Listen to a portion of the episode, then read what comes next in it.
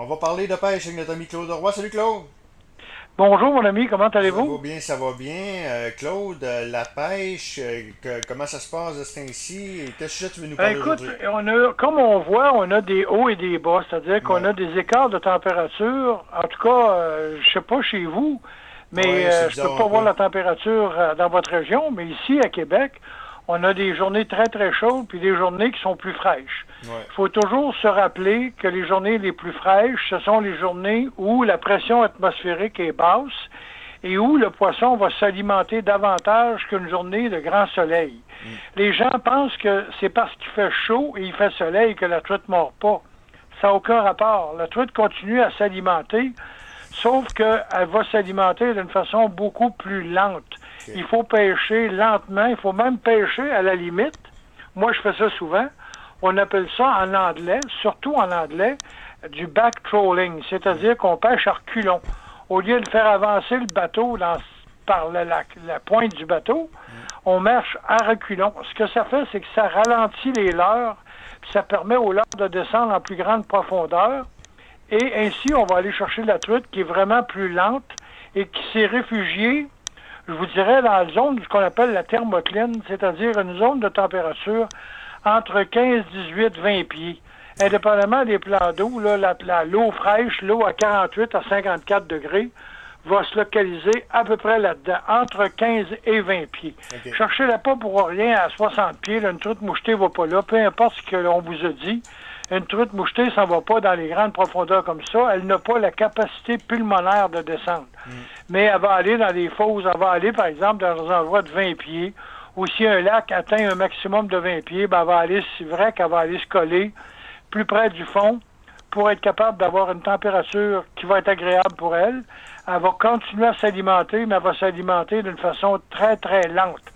C'est comme nous autres quand il fait chaud, on n'ira pas se taper des gros, gros repas quand il fait chaud parce que on va devenir alourdi.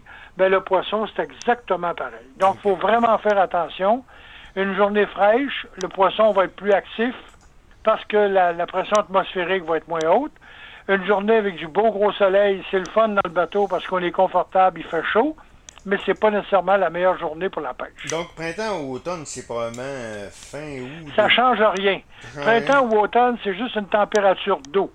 Le poisson est toujours, toujours, toujours dans sa température d'eau. Au printemps, il va descendre en profondeur pour aller chercher 48 à 54 degrés. Puis pendant l'été, il va descendre parce que l'eau va avoir tourné, ce qu'on appelle le turnover des lacs.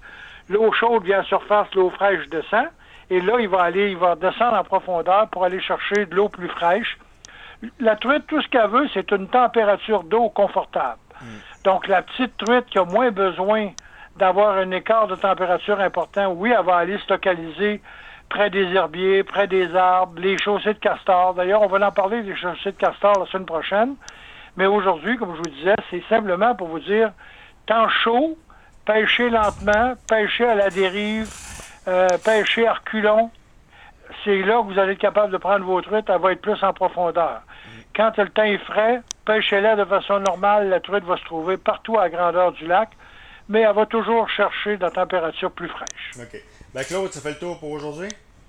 Oui, c'est bien ça, mon ami. OK, fait qu'on se reparle. Donc, pas trop, pas trop déçu pour vos Canadiens de Montréal? Oh, regarde, euh, non, je suis pas très déçu, je suis même content. Écoute, avec la saison qu'ils ont fait, c'est incroyable, là. Tu sais, Bon, écoute, je peux pas te parler de hockey beaucoup parce que je suis moins ferré que toi dans le hockey. Mais on a quand même regardé ça d'un œil.